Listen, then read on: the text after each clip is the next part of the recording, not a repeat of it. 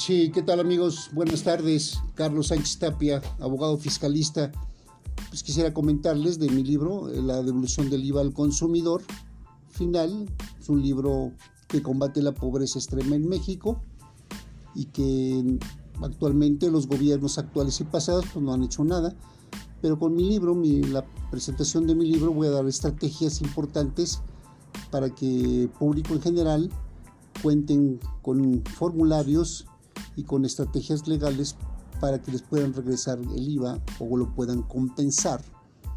O sea, es un libro interesante, muy práctico, de 100 hojas, pero muy ameno, que ustedes podrán entenderlo y, este, y utilizarlo a beneficio propio. Gracias.